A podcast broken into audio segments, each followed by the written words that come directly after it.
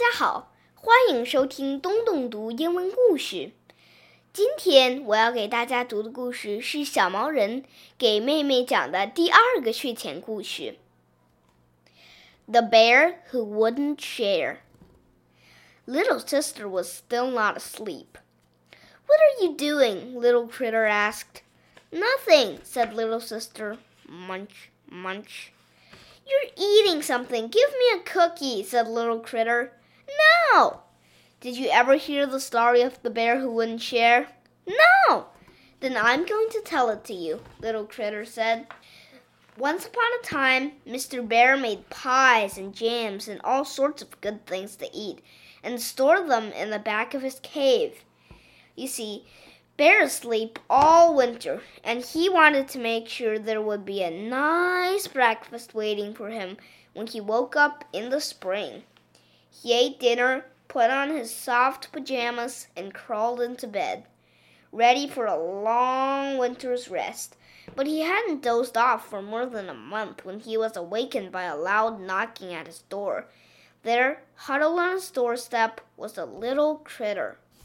The little critter said, Please, Mr. Bear, will you let me come in? It has been the coldest winter ever, and I'm half frozen and half starved. The bear thought it over. You can come in if you'd like, he said, but I'm just a poor bear and I have nothing to eat. That's not true, little sister cried. He has all those pies and other stuff he was saving. I know, said the little critter. Just listen. The bear let the little critter sleep on the rug by the fireplace. Then he crawled back into his own bed. But soon he was awakened by another banging on the door. Now there was a family of cold, hungry rabbits on his doorstep. I will let you in to warm yourselves, said the bear, but I can't spare anything to eat. So the rabbits snuggled down into a washtub. Then the bear went back to sleep. I don't like that bear, said the little sister, reaching for another cookie. He was pretty selfish, agreed Little Critter.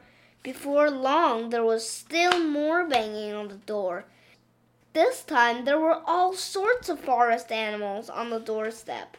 Come in, Mr. Bear told them, but there's no food. The cave was crowded by this time, but everyone found a place to sleep. Then the bear nestled back into his bed, and as he dropped off to sleep, he could hear the animals crying because they were hungry. That night, the bear had a dream.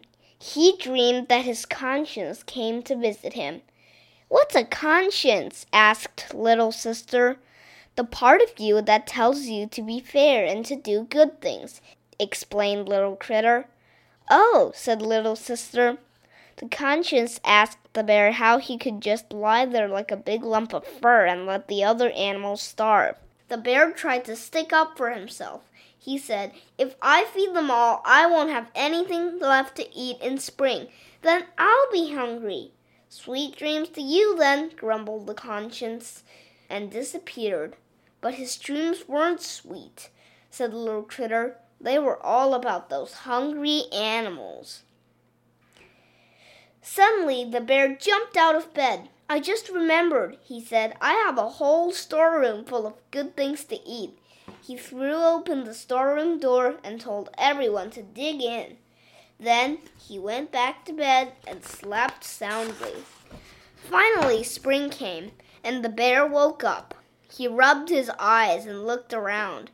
No one was there. They had all gone back to their homes. He looked in the storeroom but all that was left was one wrinkled apple. The bear was terribly hungry, and he was wondering what he was going to do when he noticed a pile of letters that had been stuck under his door. He opened one and read it. It said, Dear Mr. Bear, thank you for sharing your delicious food this winter. When you wake up in the spring, you must come to my house for breakfast. Sincerely, the little critter who stayed in your cave. The bear opened more letters, said Little Critter, and each letter was more wonderful than the last. Some even promised to bring a feast right to his cave. A big tear came to Mr. Bear's eye, and he thought, Why, I have everything I could ever want this spring food and friends. Here, said little sister, passing him the box of cookies. Hey, there's only one cookie left, said little critter. That's because you told such a long story, little sister answered.